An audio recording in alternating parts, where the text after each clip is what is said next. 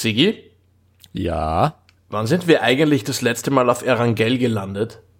Das dürfte schon eine Zeit her sein. Wir haben nicht wirklich PUBG gespielt die letzte Zeit. Wir hatten anderes zu tun, ein uraltes Spiel zu spielen.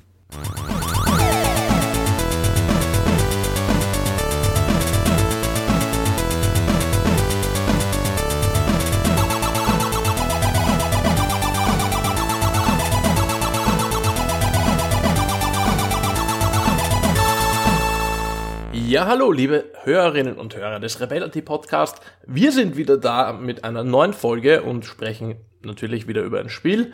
Ähm, wir sind heute auch nur zu zweit und damit in etwas sparsamere Besetzung als sonst. Und zwar sind mit dabei, ihr habt den schon gehört, der Siegfried Arnold aus Salzburg. Hallo zusammen. Und meine Wenigkeit, der Georg Pichler aus Wien. Äh, und wir sprechen heute, wie der Sie gesagt, über ein uraltes Spiel. Und uralt heißt in dem Fall, es ist 2017 erschienen. Also stolze zwei Jahre hat es auf dem Buckel und es nennt sich Forts RTS. Sigi, was ist das? Ganz einfach erklärt, es ist ein 2D-Echtzeitstrategiespiel, das vom Look and Feel her irgendwie an Bridge Builder, Worms und World of Goo erinnert. Also hört sich relativ unspektakulär an, macht aber ziemlich süchtig. Ja, und wer hat dieses Spiel eigentlich gemacht? Ähm, das haben Australier gemacht. Das nennt sich Earthwork Games. Das ist ein australisches Studio, das von drei ehemaligen Sega Australia Mitarbeitern gegründet wurde. Und laut deren Aussagen ist ähm, ja das Spiel eben tatsächlich von Bridge Builder inspiriert. Die haben 2003 irgendwann mit einem Proof of Concept angefangen und dann hat sie das irgendwie verselbstständigt.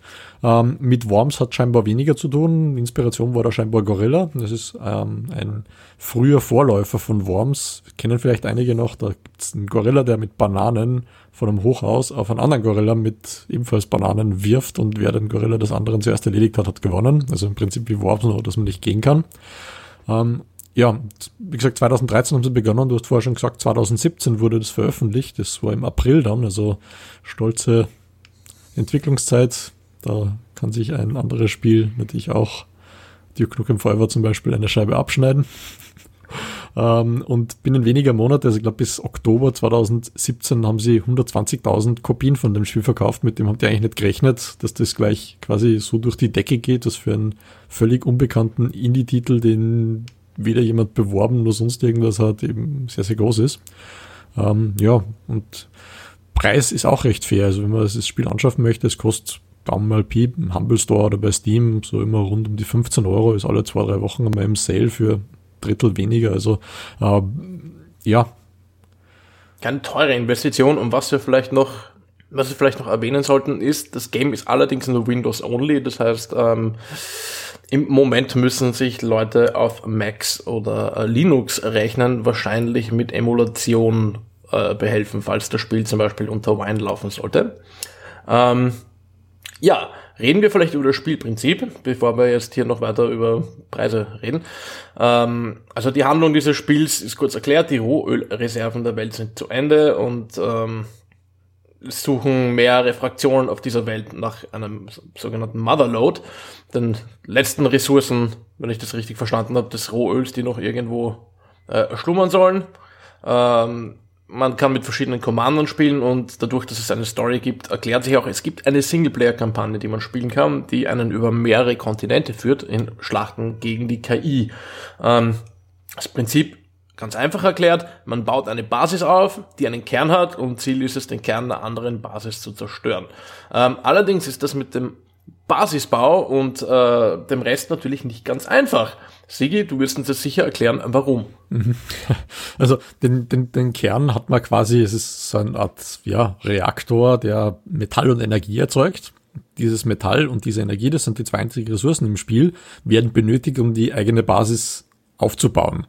Man baut im Endeffekt aus, aus ähm, Brettern, die eine Maximallänge nicht überschreiten dürfen, oder Stahlträgern, Seile, Türen, eine Basis, wie man das vom ersten Bridge Builder kennt. Und auf dieser Basis sind dann ähm, einzelne Komponenten eben drauf. Zum einen natürlich der Core, der in der Mitte gleich mit dabei ist. Der ist relativ unverschiebbar, sagen wir das einmal so.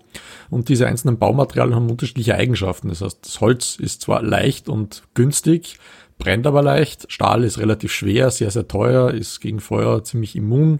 Äh, mit Seilen kann man ähm, relativ hohe schwankende Gebäude abstützen. Türen ähm, sind dafür geeignet, dass man sie auf und zu macht und eben beide Vorteile von ich kann hinausschießen, aber bei Bedarf kann niemand reinschießen, kombinieren kann. Also im, im Prinzip baut man einfach aus, aus diesen Elementen seine Basis und stattet die dann mit nach und nach einerseits Bewaffnung aus und verschiedenen quasi Tech-Gebäuden, die ja diverse Upgrades freischalten und einen kleinen Tech-Tree eben zugänglich machen.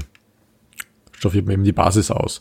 Äh, Ressourcen bekommt man nicht nur durch den Core, man kriegt es ja über eine Mine oder über Windräder, die eben dann respektive Metall und Energie produzieren.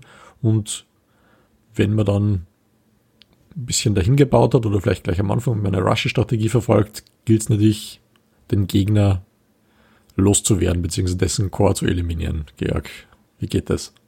Naja, man hat ein Waffenarsenal zur Verfügung, das besteht am Anfang aus relativ einfach gehaltenen Maschinengewehrstellungen und einem Sniper. Maschinengewehrstellungen sind auch recht gut darin, zum Beispiel äh, Raketen und dergleichen vom Himmel zu schießen. Das heißt, das ist immer so ein bisschen Schere-Stein-Prinzip, äh, Schere-Stein-Papier-Prinzip, ähm, wie man die Basis aufbaut, denn neben Angriff muss man sich natürlich auch ein bisschen wehren können. Dann gibt's allerdings diverse Gebäude, ein Upgrade Center, eine Armory äh, und eine Fabrik und was auch immer noch, ähm, die erstens die Möglichkeit freischalten, ähm, Waffen und auch Minen und Windräder ab, hoch zu leveln einmal, damit sie ähm, mehr Durchschlagskraft haben oder mehr Ressourcen produzieren.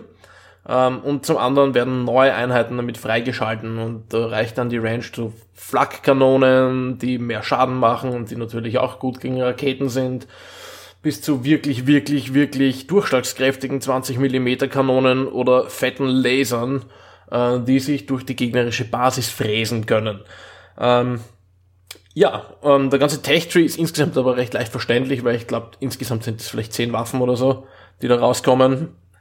Äh, das heißt, es ist keine, äh, nicht so, dass man es ewig auswendig lernen muss, wie bei, was weiß ich, Empire Earth oder irgendeinem wahnsinnigen Spiel. Ähm, ja, und gleichzeitig muss man halt schauen, dass man die Gesetze der Physik beachtet. Zum einen beim Ziel natürlich und auch beim Aufbau der Basis ähm, denn es wird für jede Strebe, die diese Basis hat, ähm, berechnet, wie viel Last drauf liegt. Und wenn da irgendwo zu viel Last drauf ist, dann bricht diese Strebe. Das heißt, man muss schauen, dass dieses Gebäude immer einigermaßen austariert ist, dass man Befestigungsmöglichkeiten am Gelände nutzt oder eben mit Seilen arbeitet. Denn es ist durchaus auch möglich, ein Spiel zu verlieren, weil einem die Basis komplett zusammenbricht und der Core deswegen explodiert. Was natürlich nicht Was passieren muss durch Feindeinwirkung, sondern ich habe selbst auch geschafft. Naja, das, ich glaube, dieses Erlebnis dürfte wahrscheinlich jeder fast haben, der dieses Spiel beginnt. Das ist auch einer der ersten Dinge, die mir passiert ist. Ich glaube, ich im ersten Spiel mal gegen den Sieger gespielt habe. da war man plötzlich gewonnen, weil ich habe einfach fröhlich nach oben gebaut und nicht beachtet, dass da unten schon irgendwelche Streben rot blinken, was eher so ein Warnsignal ist.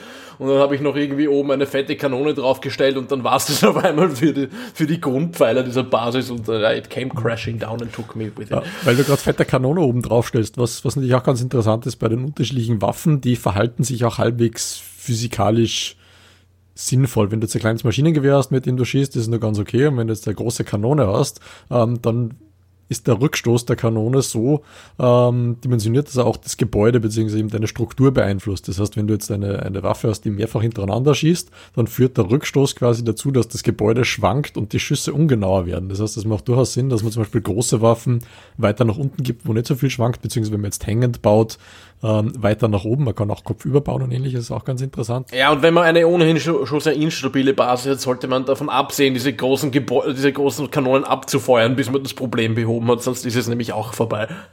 Also man, man, man lernt sehr, sehr viel. Es ist der Faktor dasselbe wie bei Bridge Builder, nur dass du in Echtzeit live am lebenden Objekt erfährst, wenn deine Basis zusammenbricht. Du hast nicht diesen Testmodus, wo du jetzt das Auto oder den Zug drüber fahren lässt, sondern du baust eine Kanone und es ist vorbei. also. Man ja. muss natürlich auch berücksichtigen, ja, da wird irgendwann der Gegner draufschießen. Das heißt, man sollte auch dementsprechend voraussehend bauen äh, und den Core stärker befestigen etc. pp. Ähm, denn natürlich ist es eine Strategie, zu versuchen, irgendwie direkt auf den Core vom Gegner zu zielen oder ähm, oder eben auf, auf seine Waffensysteme oder Ressourcen. Das kann man machen. Man kann aber auch, wenn der Gegner Scheiße baut, sich überlegen, hey, da ist ein Weak Spot, da schieße ich mal drauf und naja, dann muss man manchmal gar nicht zu viel investieren, sondern es reicht ein gezielter Treffer, dann bricht ihm einfach seine Basis ein. Ähm, also das ist schon ganz witzig. Ähm, ja, welche Modis gibt es denn eigentlich, Sigi? Modi, ja, du hast ja eingangs schon gesagt, Singleplayer-Kampagne. Es ist so, dass es ein kleines Tutorial gibt und dann wird die Singleplayer-Kampagne mehr oder weniger fließend in dieses Tutorial eingeführt. Da gibt's drei Schwierigkeitsgrade. Einen ganz einen einfachen, der ist so idiotensicher, dass sich der Gegner mehr oder weniger fast selbst zerstört, ohne dass man irgendwas tut.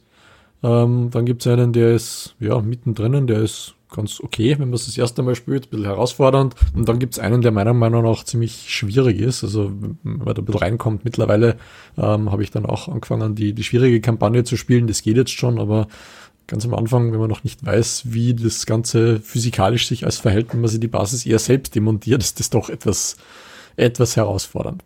Ähm, nebst dessen gibt's ähm, natürlich dann noch ein Skirmish-Mode, entweder gegen einen Computer oder online oder auch lokal, was auch ganz interessant ist. Das heißt, die, die volle Bandbreite und das sowohl mit als auch gegen KI ähm, und das gemischt oder Koop. Das heißt, du kannst sogar ähm, gemeinsam eine Basis mit mehreren Spielern spielen. Also du musst jetzt nicht Koop zwei Basen ähm, für zwei Spieler spielen, sondern du kannst sagen, okay, ich würde jetzt gern meinetwegen zwei KI-Gegner auf einer Seite und auf der anderen Seite habe ich zwei Basen, die ich gemeinsam mit meinem Typen verwalte oder nur eine oder so.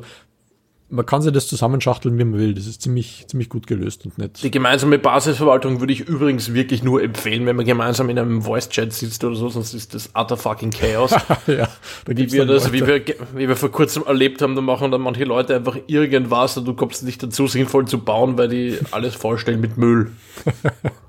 genau. Ähm, und was es dann auch noch gibt, was jetzt eher eine, eine Randerscheinung ist, was, was mir persönlich dann, dann etwas zu schwer ist, weil einfach es, es da wirklich Nerds gibt, die das den ganzen Tag spielen und, und auf einem sehr hohen Level sind Ranked Matches. Ähm, da wirst du sowas von zerstört binnen kurzer Zeit. Das ist eigentlich, eigentlich momentan für mich nicht interessant. Aber ähm, alle anderen Spielmodi sind super für Einsteiger und wenn man weiter drin ist, kann man sich dann die Ranked Matches vielleicht und noch zur Ergänzung, Rank, Rank Matches gibt es allerdings nur in zwei Modi und zwar eins gegen eins und zwei gegen zwei. Das heißt, es gibt dort keinen Modus, äh, keinen, keinen Modus für Dreier- oder Vierer-Teams. Mhm. Und KIs können natürlich auch nicht mitspielen. Das ist bei Rank das Matches ist, ausgeschlossen. Das ist eh klar, das ist irgendwie logisch. Ähm, ja, wir, ähm, was aufgefallen ist, es ist wie gesagt ein Indie-Game, es ist jetzt irgendwie so äh, bald zwei Jahre alt und es ist trotzdem eigentlich ziemlich aktiv. Also Steam, äh, die Steam Database sagt uns, es hat im Schnitt 350 Spieler, die ständig online sind und gerade spielen. Das heißt, es ist relativ easy, Matches zu finden. Also zumindest diese äh, non-ranked Custom Matches. Und ähm, ja, die Schätzung beläuft sich darauf, dass die mittlerweile circa eine halbe Million äh, Kopien von dem Spiel verkauft haben. So, ähm, jetzt haben wir eigentlich in relativ kurzer Zeit ähm, relativ viel Zeit in dieses Spiel versenkt. Also ich glaube, ich bin jetzt bei zwölf Stunden oder so und ich habe das Spiel jetzt seit einer Woche. Und das passiert mir nicht bei vielen Spielen. Ich glaube, da ist äh, tatsächlich PUBG oder sowas auch eines von diesen Games gewesen. Und es hat, glaube ich, das Potenzial, dass es noch viel mehr werden. Äh, wie ist denn das bei dir, Sigi? Mhm. Also ich bin auch, glaube ich, bei was nicht, 12, 13 Stunden sowas in die Richtung ähm, mittlerweile angekommen. Das ist der Zeitfresser jetzt diese Woche gewesen. Ähm, der Vollständigkeit aber, wir haben dieses Spiel nicht ähm, gestellt bekommen. Wir haben uns einfach dafür entschieden, es zu kaufen, weil es witzig ausgeschaut hat. Ähm, es ist, ja, es ist, hat sehr, sehr gute Steam-Bewertungen, die sind sehr positiv und darum haben wir es einfach angeschaut. Es ist auch vom grafischen Stil her ähm, sehr knuffig und witzig gehalten. Es erinnert ein bisschen eben an, an World of Goo oder Worms. Ähm, darum ist es auch sicher kindgerecht. Also es ist zwar keine Altersfreigabe in irgendeiner Form, aber man kann das jetzt am, am, am Siebenjährigen problemlos hinsetzen ähm, und damit spielen. Also ich werde es sicher jetzt auch innerhalb meiner Familie spielen. Ich werde es auch online mit dem Georg sicher weiterspielen. Wir versuchen jetzt natürlich noch den Konrad und Tom davon zu überzeugen, weil das muss einfach sein. Ja, die, die sträuben sich noch. Ja, die, die sträuben sich, weil ja, Zitat Tom war, wenn ihr das in einer Woche noch spielt, dann überlege ich mir. weil es meistens eben so ist, dass man Spiele eben tatsächlich spielen und sagen, na ja, eher nicht, weil ist schnell verbraucht, aber es, es ist einfach ein sehr, sehr kurzer Einstieg. So eine Partie dauert wenn es gut läuft, unter Anführungszeichen, also wenn man wirklich einen ebenbürtigen Gegner hat und das ein bisschen ähm, hin und her schieben ist, bis halt dann einer wirklich einknickt, beziehungsweise seine Basis sprichwörtlich einknickt, vielleicht, weiß nicht, eine halbe Stunde, dreiviertel Stunde und ansonsten dauert ein Match eine Viertelstunde. Also man kommt relativ schnell zum Erfolg, man kann es zwischendurch spielen. Es, ja, es, es bietet sich einfach an. Es ist eben leicht zu erlernen, schwer zu meistern und wenn man da eben Leute hat, die auf demselben Niveau beginnen, äh, ein paar Freunde schnappt ganz einfach, dann macht das einfach irrsinnig Spaß. Ähm, ja, und ich hätte auch so eine Theorie, nämlich das, was uns an diesem Spiel eigentlich am meisten gefällt, ist, könnte das äh, mit der Satisfaktion physikalisch äh, korrekter Zerstörung von Dingen zu tun haben? Ja.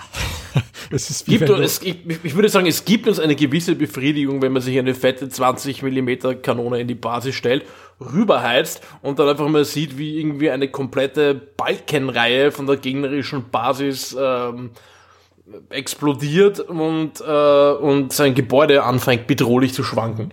Was auch interessant ist, wenn du ähm, hängende Gebäude hast, es gibt Maps, wo, wo man links und rechts eben zwei Spiele jeweils hat, wo dann einer von oben runter baut und der andere von unten nach oben baut. Wenn du die obere Basis so triffst, dass sie nach unten fällt, dann kann die obere Basis auf die untere drauffallen und beide gleichzeitig zerstören. Also das ist schon sehr, sehr befriedigend. Das ist wie wenn du im, im Kindergarten am anderen Kind den Bauklotzturm umwirfst. Das, es, es, es, es weckt niedere Instinkte. es, ist, es, ist, es ist tatsächlich wirklich, wirklich schön zuzusehen, wenn Dinge so physikalisch korrekt kollabieren. Also in dem Spiel ist es ja auch noch wirklich so, so, so umgesetzt, dass das wirklich das ist, dass du wirklich ähm, das Gefühl hast, okay, hinter dieser Waffe ist es weniger Wumms, keine Ahnung, wenn du mit Maschinengewehren rüber, rüber schießt, okay, ja, dann machst du vielleicht ein paar Löcher ins Holz oder so drüben wenn du dann zum Miniguns upgradest, dann sprengst du vielleicht auch die eine oder andere Spre äh, Holzstrebe damit. Die werden dann aber irgendwann relativ ineffizient, sobald der Gegner anfängt, irgendwie Metall oder äh, zu bauen oder halt angewinkeltes Metall zu bauen, wo dann die, äh, die Kugeln einfach per Ricochet-Effekt quasi äh, einfach abprallen. Äh, und dann denkst du dir, okay, das funktioniert nicht mehr, wir brauchen wohl größere Geschütze und stellst dir eine 20 mm Kanone hin oder einen dicken Laser und fräst dich einfach mal rein in die gegnerische Basis und das ist dann einfach noch so schön garniert mit Explosionen, die du hörst, wo du dann merkst, oh, du hast ihm da jetzt irgendein Gebäude oder irgendeine Waffe gesprengt damit, die da im Inneren seiner Basis war. Ähm, also das gibt mir wirklich eine ähm, fast bedenkliche Befriedigung, bei sowas zuzusehen. Also ich kann es nachvollziehen, ich bin, bin live dabei und man kann es nur jedem empfehlen. Ähm, aber äh, das Spiel hat nicht nur positive Sachen, wir sollten jetzt das Ding nicht lobhudeln, weil eigentlich äh, ein paar Defizite hat schon. Ähm, nicht viele. Ähm, das sind jetzt eher, eher Annoyances, über die man hinwegsehen kann. Es hat keine schwerwiegenden Bugs wie, wie PUBG oder ähnliches. Selbst wenn der Gegner jetzt, was nicht, 500 Millisekunden Ping hat, fällt das eigentlich gar nicht auf. Weil, weil es zwar in Echtzeit ist, aber eben jetzt nicht absolut latenzkritisch, aber ähm, ja, ein paar Dinge hat's eben, die, die, die stören mich. Und wie, mir ist es in manchen Partien schon aufgefallen, dass du extrem fluchst, was die Steuerung angeht, weil du einfach Dinge nicht triffst was ich verstehe. Ja, es ist, es ist der Basisaufbau ist wirklich ein bisschen hakelig teilweise, vor allem wenn du jetzt irgendwie Streben enger hinbaust und dann probierst das Gebäude in eine bestimmte Richtung auszuweiten schnell, dann kann es sehr leicht passieren, dass du versehentlich ist, statt quasi einem, einem Block ähm, die Basis, also einem, einem, einen Block quasi zu bauen, nur eine einzelne Strebe baust, die du dort gar nicht haben willst, ähm, die dann auch noch Ressourcen vernichtet, wenn sie fertig, fertig gebaut wird, weil sie einfach abfällt. Ja? Und selbst wenn du die dann wieder rechtzeitig verkaufst oder so, kostet dich das immer noch wichtige Zeit, weil vor allem am Anfang ist es halt wichtig, dass man schnell baut. Äh, und also man kann es natürlich, äh, wenn man Let's Plays schaut, wird man feststellen, die Leute, die das schon länger spielen, die bauen unheimlich schnell, aber die machen es auch nicht, äh, indem sie überall ähm, also indem sie eigentlich das, das Menü fast nicht mehr benutzen, weil sie kennen eigentlich schon die Shortcuts auswendig, die es gibt für jede, jedes einzelne Material und jede einzelne Waffe. Die haben es dann natürlich leichter, aber bis man das alles kennt, ist man halt schon darauf angewiesen, dass man auch zwischen noch unter das, unten zum Menü fährt und das benutzt. Das kostet alles Zeit, ist nicht immer optimal gestaltet. Aber vor allem beim Basisausbau ist es teilweise einfach so hakelig, weil die Icons, ähm, die da in Verwendung sind, direkt über der Basis oder über den den Streben, die man ausbaut, sind relativ groß und da ist es dann leicht, sich mal zu verklicken. Das ist alles ein bisschen nervig und nicht hundertprozentig optimal gelöst, aber im Grunde funktioniert. Was, ich, was mich eher stört, ist, dass manchmal die, die Logik von den Türen scheinbar kaputt ist und plötzlich eine Waffe nicht, eine, nicht rausschießen kann, obwohl die Türen eigentlich so platziert sind, dass das gehen müsste. Mhm, weil du jetzt gerade das, das hackelige Bauen eben gerade ein bisschen, bisschen ausgeführt hast. Was ganz interessant ist, ist, ähm, ist nicht wie in Bridge Builder oder, oder eben World of Goo, dass man einfach Knoten für Knoten baut, sondern eben tatsächlich ähm, einfach bauen kann. Man hat sich da augenscheinlich von, von 3D-Konstruktionssoftware etwas abgeschaut. Also man macht quasi einen, einen Balken und kann diesen Balken dann per Drag and Drop parallel verschieben und die Zwischenverstrebungen werden automatisch ergänzt. Das ist so wie, wie in 3D-Konstruktionssoftware, wenn du einfach in der Form extrudierst, ähm, machst du eben nicht alle Knoten, sondern ziehst einfach nur, nur eine Kante, eine Fläche weiter und du hast im Endeffekt relativ viel gebaut. Das ist eine Geschichte, das wird dir im Tutorial am Anfang erklärt. Da hineinzukommen, vorher mit, mit World of Goo ähm, oder eben Bridge Builder oder ähnliches in, in, Verbindung gekommen ist, ist ein bisschen schwierig. Aber wenn man sich daran gewöhnt hat, ähm, geht es eigentlich wirklich schnell von der Hand. Was mich da ein bisschen gestört hat, ist, wenn eben du schon ein, ein total zerstörtes Gebäude hast, wo irgendjemand mit einem Feuerlaser dir die Basis quasi entkernt hat und nur mehr brennende Streben überall herumfallen. Ähm, so ein Loch zu flicken, das ist verdammt schwierig und besonders wenn alles schwankt und nur mehr runterfällt, dann äh, ist es schon sehr frustrierend, weil dann überall Icons blinken, dass gerade was repariert wird und Feuer gelöscht wird und du eigentlich nicht mehr so genau weißt, wo du jetzt nur zum Flicken anfangen sollst. Ja, und vor allem du bist dann ja auch darauf angewiesen, mit einzelnen Streben zu arbeiten, weil du halt einfach einen, einen quasi ein halbes Element äh, nicht mehr ziehen kannst. Wenn da irgendwie die obere Strebe fehlt von so einem Kästchen, sage ich mal, dann gibt's da einfach nichts zum Ziehen und dann musst du erst recht wieder das bauen und dann weiterziehen oder eben mit einzelnen Streben arbeiten, was dann wieder ein bisschen mühsam ist. Ja, das, das führt dazu, dass das Spiel dann, dann stellenweise einfach ein bisschen stressig wird. Das, also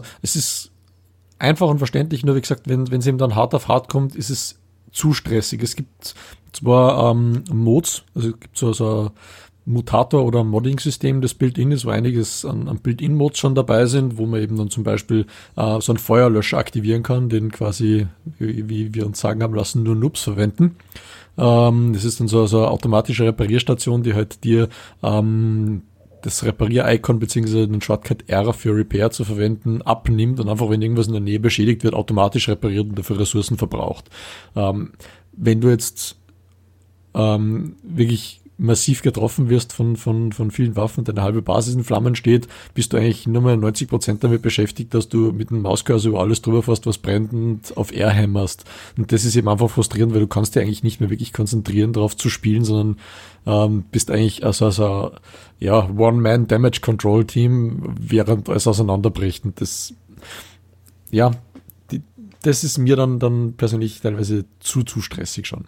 Ja, das braucht, das ist einfach eine gewisse Lernkurve. Du siehst dann bei, dem, bei den Leuten, die das können, ähm, in den Let's Plays da, also gibt es zum Beispiel einen Kanal, der ist Project Incursion Gaming, ähm, der spielt es ziemlich gut und da siehst du eigentlich, wie schnell man Dinge in diesem Spiel eigentlich machen kann, wenn man den ganzen Shortcuts einmal intus hat. Ja, das ist aber eine Geschichte, die, die wahrscheinlich eben mit, mit dem Alter zu tun hat. Ich bin einfach nicht die Generation Fortnite, die in ähm, einer Vierteldrehung aus dem Augenwinkel dann einen 15 Meter hohen Turm einfach hinbauen kann. ähm, das, ja. Aber wie gesagt, das ist, es ist auch die man. Damit sind wir wieder bei unserem traditionellen Segment, Sigi fühlt sich alt. genau. Meine Nemesis. Na, aber es sind eben einfach Dinge, die man einfach, einfach erlernen kann. Es ist nicht so schwierig, nur wie gesagt, es ist eben teilweise wirklich ein bisschen stressig und teilweise auch frustrierend, weil du einfach deine Basis voller Waffen hast. Du könntest zurückschießen, kannst aber nicht, weil gerade aus in Flammen steht. Ja, und dann ähm, gibt es auch ein paar Sachen, ähm, was das Balancing betrifft. Also meinem Gefühl nach sind manche Waffen einfach ähm, so viel besser, dass, äh, dass, sich, dass sie andere Waffen damit quasi nutzlos machen. Also ich meine, es ist schon klar, es gibt einen Tech-Tree, es ist klar, dass Waffen, die man erst später kriegt, natürlich stärker sind. Aber wenn ich jetzt an die 20 mm Kanone oder den blauen Laser denke, wenn ich mir so ein Ding hinstelle und äh, dann reichen dem Gegner ja auch irgendwie drei Schichten Metallpanzerung nimmer, weil dieses Ding einfach durchfleckt. Und ähm, da stellt man sich dann halt die Frage, ob dann so Waffen dazwischen wie diese EMP-Raketen oder so nicht einfach äh, eigentlich die kann man eigentlich ignorieren, habe ich das Gefühl. Also, und dementsprechend scheint es auch eine populäre Strategie zu sein, am Anfang halt so eine grundsätzliche Verteidigung mit ein paar Maschinengewehren hinzubauen, damit man halt gegen Raketen und so abgesichert ist und alles dazwischen dann zu ignorieren, bis man die entsprechenden Forschungsgebäude hat und dann halt gleich die fetten Kanonen aufzustellen.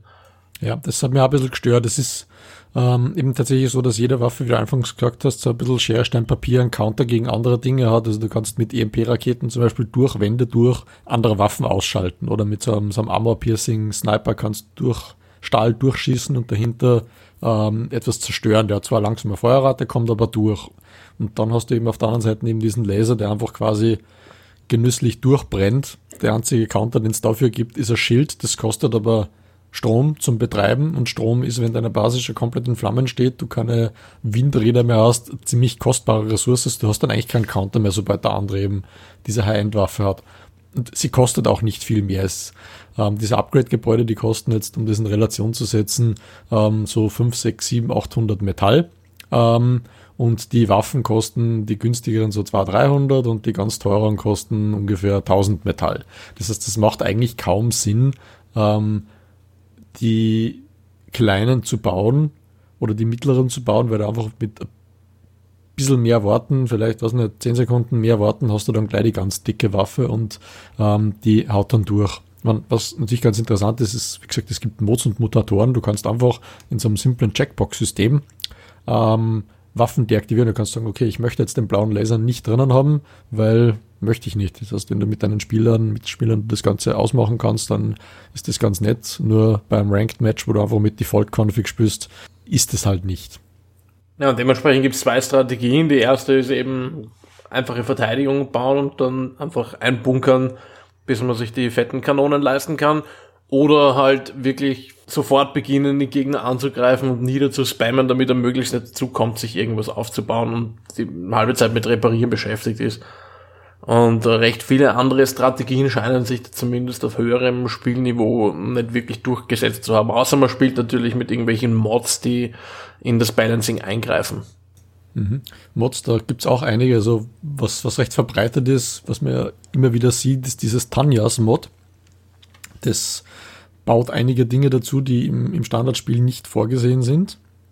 Also da waren ganz, ganz coole Sachen dabei, ein paar Sachen, die meiner Meinung nach ein bisschen ähm, ja, aus der Norm sind. Also du kannst zum Beispiel so ein, so ein ähm, ja, eine Kanone bauen, die einfach einen schwarzen Fleck schießt, so ein Void Cannon hast du, und da ist dann einfach so, ja, ein großer schwarzer Fleck, der über deiner Basis hat, als vernebelt. Das heißt, du siehst nicht, was dahinter passiert, ob was kaputt ist oder ob es brennt oder was auch immer. Und ähm, das ist eben, eben besonders, wenn es darum geht, dass du den Gegner in irgendeiner Form sneaky angreifen möchte, ist ganz interessant. Du schießt einfach irgendwo auf seine Basis und wenn er dann versucht, das Ganze zu reparieren, ähm, tut er sich sehr schwer, weil er es einfach nicht sieht. Und du kannst ihn inzwischen dann reinschießen, ihn durchlöchern, ähm, damit du ihm im Endeffekt ihn dann ein bisschen aus der Reserve lockst. Ähm, Problem ist allerdings, da wo du so ein Void-Ding hinschießt, siehst du auch selber nichts. Ja, genau. Das ist natürlich eine zweischneidige Geschichte. Auf der anderen Seite gibt es in diesem Tanyas-Mod dann zum Beispiel so eine Atomkanone, die auch nicht viel mehr kostet wie der blaue Laser und dann halt gleich ein gigantisches Loch in die Basis reinreißt. Ähm, die ist dann schon sowas von aus der Norm, dass es halt auch wieder keinen Spaß macht. Aber sobald du das Ding gebaut hast und ein, zweimal geschossen hast, ist der Gegner eh weg. Und da geht's halt dann tatsächlich eben nur um ein Arms Race, wo du einfach wieder das ganz dicke Ding baust und alles zwischendrin ignorierst, weil der, der das Ding zuerst hat, hat gewonnen. Und das führt dann halt zu Vereinbarungen auch wieder, dass man sich mit den Mitspielern abreden muss und sagen, okay, die bauen wir jetzt nicht, beziehungsweise die deaktivieren wir. Dann funktioniert das auch, nur äh, ist, ja, für das kann das Grundspiel nichts, aber es gibt halt einfach ein paar Balancing-Probleme, die, die jetzt nicht ganz optimal sind, die man vielleicht ein bisschen angreifen sollte. Aber ich halte dem Spiel zugute, dass man sich jedenfalls diese Balancing-Probleme mit Mods oder eben mit äh, sehr detaillierten Einstellungsmöglichkeiten selber lösen kann. Das können ja, das ist ja leider nicht mehr so äh, gängig mittlerweile. Ja, vor allem, dass sie dabei sind und so einfach zum Installieren sind, was mich ziemlich beeindruckt hat, wenn du am Mod nicht hast oder am Map nicht hast, das ist direkt Bild in dem Spiel dann ein Download-Button. Da steht dann da, Spieler X hat das Ding nicht, ladet es gerade runter, ein bisschen warten und zack, es ist da. Das kennt man sonst ähm, von, von Echtzeitstrategiespielen eher weniger. Das Supreme Commander war das implementiert, aber in den meisten Spielen ist es so, dass du den externen Map-Pack runterladen musst und das installieren musst. Und wenn du die Map oder Mode nicht hast, dann gibt es irgendeinen Konflikt, das sagt dir das nichts. Das, das Interface ist einfach sehr, sehr transparent. Also Point and Click versteht jeder und geht schon los. Ähm, ja, damit sollten wir vielleicht zum nächsten Punkt übergehen, ähm, nachdem wir jetzt auch die Kritikpunkte ausführlich behandelt haben. Wie steht's denn mit der Langzeitmotivation? Das Spiel an sich ist ja doch recht simpel. Äh, auch die Waffenauswahl ist jetzt äh, zumindest äh, ohne Mods eher übersichtlich gehalten. Ähm, Sigi, ist das ein Game, wo du dir denkst, hm, da schaust du auch in einem Jahr vielleicht noch hin und wieder rein. Hm, denke ich schon. Also, wie gesagt, wenn man das mit Worms vergleicht, das ist auch so ein Spiel, du spielst zwischendurch immer wieder. Also, es wäre schön, wenn man das vielleicht so als, als Couch-Game irgendwie adaptieren könnte, was natürlich jetzt aufgrund der hektischen Steuerung ein bisschen schwer ist, wenn man das mit Gamepad umsetzt. Aber es ist eben, eben wie Worms ein Spiel, das leicht zu erlernen ist. Da setzt man irgendwen hin, wenn einer da ist. Lokal Coop geht schon los. Und dann, dann spielt man und man kann das immer wieder mal rauskramen, gemeinsam weiterspielen, äh, vielleicht an der Kampagne gelegentlich mal ein paar Missionen machen. Das also bietet sich einfach an. Das ist jetzt nicht irgendwie das klassische kompetitive Spiel, das man fünfmal am Tag spielt, sondern einfach halt zwischendurch, weil es einfach schnell geht, wie schon vorher gesagt. Man findet da immer ständig neue Dinge raus. Also wir haben, was nicht, wir gespielt haben, sind wir draufgekommen, ähm, dass man den Core zum Beispiel auf Seilen aufhängen kann und wenn der an Seilen hängt, wird er nicht kaputt ein bisschen recherchiert und es gibt tatsächlich Streamer, die nutzen das als Strategie, äh, um den Core zu verstecken. Die bauen Konstruktionen dann, um den Core irgendwie, weiß nicht, einen halben Bildschirm auf die Seite zu kippen oder irgendwie in einem Loch zu versenken, dass man mit einem Laser nicht mehr direkt treffen kann. Ähm, also du, du hast da einfach irrsinnig viele Möglichkeiten mit ähm, diesen quasi simplen Physikbaukasten, den man in alle möglichen Richtungen exploiten kann. Also da ist, da ist einiges an, an Experimentierfreude da, das auszuprobieren. Dazu dann eben noch ähm, erwähnt, eben die Community ist recht aktiv, das heißt, man findet äh, eigentlich sehr flott Online-Partien. Äh, die Erweiterbarkeit mit Maps und Mods ist auch ziemlich umfangreich. Äh, und ja, also schließe mich da eigentlich deinem Statement an. Das ist eigentlich ein Spiel, das man einfach äh, zwischendurch gerne mal anwirft für eine halbe Stunde oder auch ein paar Stunden. Das ist da ein äh, Local äh, dass es die Möglichkeit gibt, lokal zu spielen, finde ich ist auch recht vorteilhaft für den Fall, dass dann irgendwann vielleicht doch die Online-Community nicht mehr da ist. Ähm, ja, und das macht eigentlich schon Laune. Das ist wirklich, also einfach, einfach weil ich dieser, dieser Form der, der Zerstörung so gern zusehe, äh, will ich das schon immer wieder spielen. Ähm, ja, kommen wir zum Abschluss, würde ich sagen. Wir haben es dann doch, äh, glaube ich, so ziemlich alles besprochen, was es zu besprechen gibt.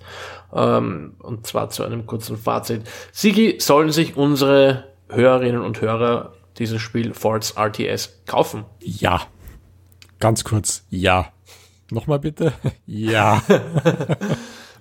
ja, damit kann ich mich auch nur, äh, ja, ich kann das auch nur wiederholen. Holt euch das Spiel, wenn ihr Echtzeitstrategie mögt, wenn ihr sowas wie Bridge-Spieler gerne spielt oder Worms.